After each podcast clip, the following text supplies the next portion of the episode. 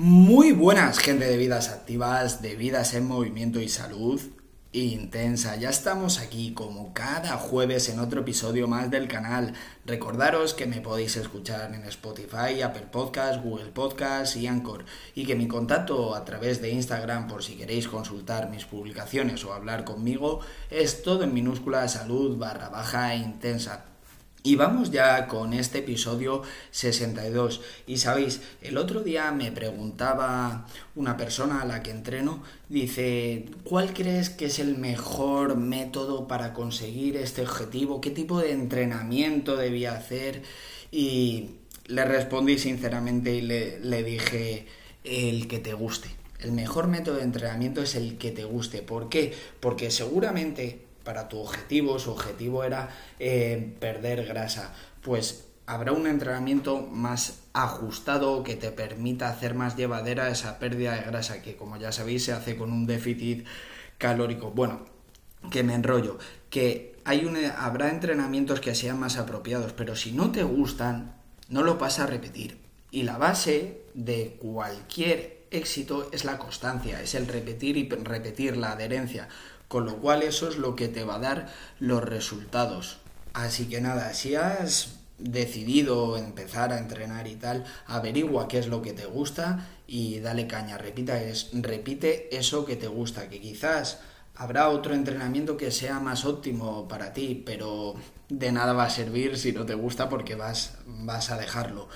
Y bueno, vamos con el tema de hoy, que vamos a hablar del entrenamiento de los ejercicios de fuerza, cómo tienen transferencia a movimientos de, deportes que no tienen nada que ver con el gimnasio, como sea por ejemplo el fútbol o el baloncesto, pues vamos a ver eh, cómo relacionar movimientos de situación real del juego de estos, de estos deportes con eh, elementos de trabajo de fuerza, mirando siempre los diferentes niveles de especificidad, que es una palabra que, madre mía, tiene tela.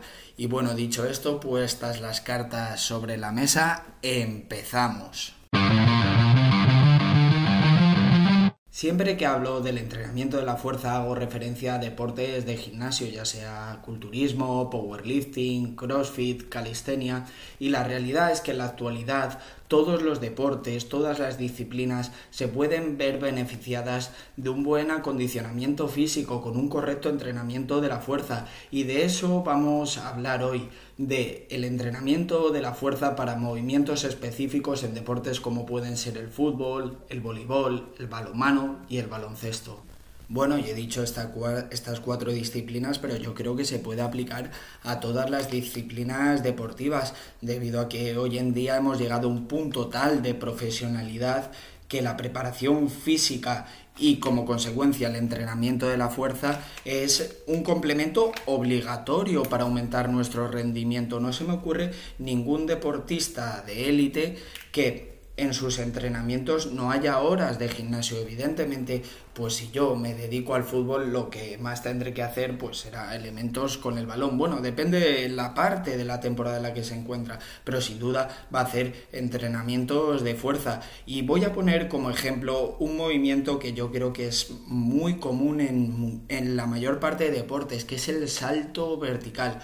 Vamos a hablar del salto vertical y vamos a ir analizando el movimiento para ver cómo mejorarlo a través de los ejercicios básicos de fuerza y de ahí ir estableciendo una escala hasta que llegamos a la situación real del salto vertical. Por ejemplo, eh, se me ocurre, el salto vertical es útil en un delantero al rematar, no digamos ya en un jugador de baloncesto a coger los rebotes o en el extremo de balonmano a la hora de finalizar, son fundamentales. Por eso cojo este ejemplo y lo que vamos a hablar es de lo que se conoce como los niveles de especificidad. Es decir, cómo de un elemento básico, como puede ser la sentadilla, puedo mejorar mi salto, salto vertical a través de diferentes niveles.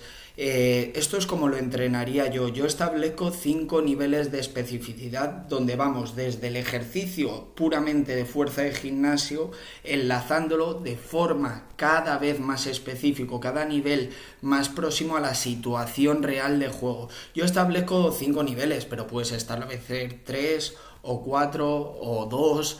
Bueno, yo os doy mi forma de entrenarlo y os pongo este ejemplo porque creo que se, escucha, se entiende de forma muy fácil.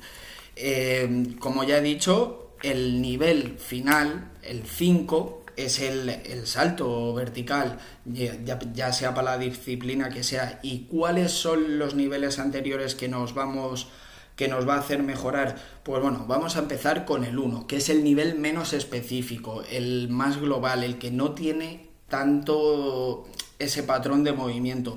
Pues yo creo que, y hay estudios que lo avalan, que el ejercicio que va a mejorar ese salto vertical, que va a hacer que saltes más, es la sentadilla y concretamente la sentadilla barra trasera porque se puede cargar bastante más peso al ser más, más sencilla de ejecutar, porque una sentadilla frontal o una sentadilla en goblet igual no se puede cargar tanto peso, con lo cual el nivel 1, el punto más alejado de ese salto vertical, sería eh, la sentadilla, concretamente la sentadilla barra trasera.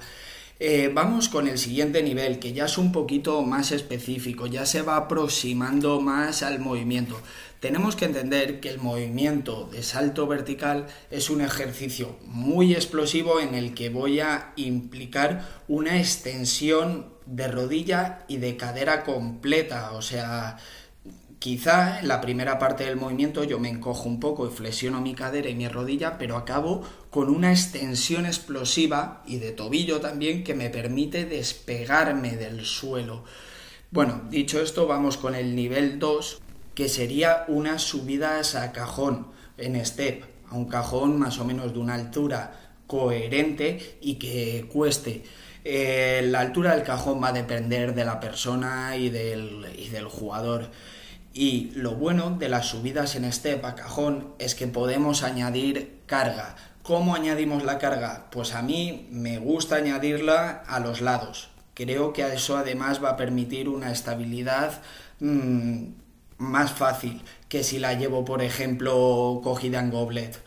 Eh, la ventaja que tiene esta subida en step es que vamos a trabajar la extensión de rodilla y de cadera de forma unilateral, con lo cual es diferente a los otros niveles que, ya iremos viendo. Y en definitiva es trabajar eso, la extensión y rodilla de cadera y se le puede añadir carga de diferentes, diferentes métodos, eh, el agarrado en las manos, en forma de maleta, en goblet, incluso cargado en la espalda, una barra, creo que tiene bastantes alternativas. Luego ya pasaríamos al tercer nivel y aquí ya sí que vamos a notar de forma clara que nos empezamos a aproximar a la situación real porque utilizaría sentadillas con gomas. ¿Por qué con gomas? Porque cuando yo bajo en la sentadilla, la goma apenas tiene tensión, con lo cual eh, me, me, permite no tener apenas carga. Sin embargo, cuando subo, la goma se estira y genera mucha tensión y hay que hacer un movimiento explosivo como el que decía en el del salto vertical. Realmente es un pliométrico, es un movimiento de extensión explosiva y creo que ya con el de las gomas nos estamos aproximando bastante a lo que es la situación real. Y aparte, el trabajo con gomas nos va a permitir, por ejemplo, que yo hago un salto vertical. Hay veces que en el deporte solo me hace falta hacer uno, por ejemplo, al delantero le hace falta hacer un salto vertical para hacer un remate limpio de cabeza o al extremo de balón mano, solo un salto para finalizar. Pero hay otros deportes que, como el baloncesto, a la hora de coger un rebote que tienes que repetir esfuerzos, que igual tienes que meter tres saltos seguidos. Y creo que el trabajo con gomas te permite practicar eso. Eh, dicho esto, vamos con el cuarto nivel, que este ya sí que está muy muy cerca de la situación real. Y serían los saltos a cajón. Salto a cajón, la altura va a depender de cada uno, lógicamente, si yo mido 1,60, no saltar al cajón de 75 centímetros, igual se me está yendo un poco de las manos. Pero los cajones suelen tener tres alturas, son regulables, con lo cual lo podemos adaptar y siempre se puede adaptar la, la altura poniendo unos steps, unos discos es un ejercicio que se adapta bastante a la persona y que encima ya estás metiendo el pliométrico, ya estás saltando, ya estás elevando tu cuerpo. Con lo cual creo que es bastante específico. Los saltos, los, encima, si queremos meter más carga, los saltos a cajón es tan sencillo como ponernos un lastre, un chaleco lastrado. Hombre, no te digo que saltes con una kettlebell en las manos o con una barra en la espalda, porque si saltas a cajón con una barra en la espalda, lo más probable es que la cosa acabe mal, acabe en un golpetazo bueno y ya te digo, un golpetazo en el cajón por experiencia, todos los que hemos hecho CrossFit, nuestras espinillas lo saben porque todos nos la hemos pegado, así que vamos a curarnos en salud y si cojo un lastre para hacer más pesado ese salto, eh, que sea en un chaleco, que sea algo que puedo, que puedo controlar. Otra ventaja de los saltos a cajón es que puedo meter, en función de la carga que hemos metido, series bastante largas, con lo cual nos ayuda en lo que ya he dicho de repetir esfuerzos, de cuando tengo que hacer dos, tres saltos seguidos en mi deporte. Y bueno, vamos con el último nivel. Lógicamente, el último nivel es la situación real de juego. Es practicar, ya sea en el gimnasio o en la cancha, el salto. Yo, lógicamente, si practico el salto vertical, pues poco a poco iré mejorando más. Los ejercicios de fuerza anteriores me permiten ganar fuerza y tienen transferencia real, que eso es importante, que los ejercicios tengan transferencia real con la situación del juego, con lo que vamos a practicar porque si el trabajo de fuerza anterior, los anteriores niveles de especificidad no tienen o no se transfieren a la situación real de juego, lógicamente mi rendimiento no va a aumentar y ahora estamos trabajando la fuerza no por estética, no por levantar unos kilos más, sino por aumentar el rendimiento en mi deporte.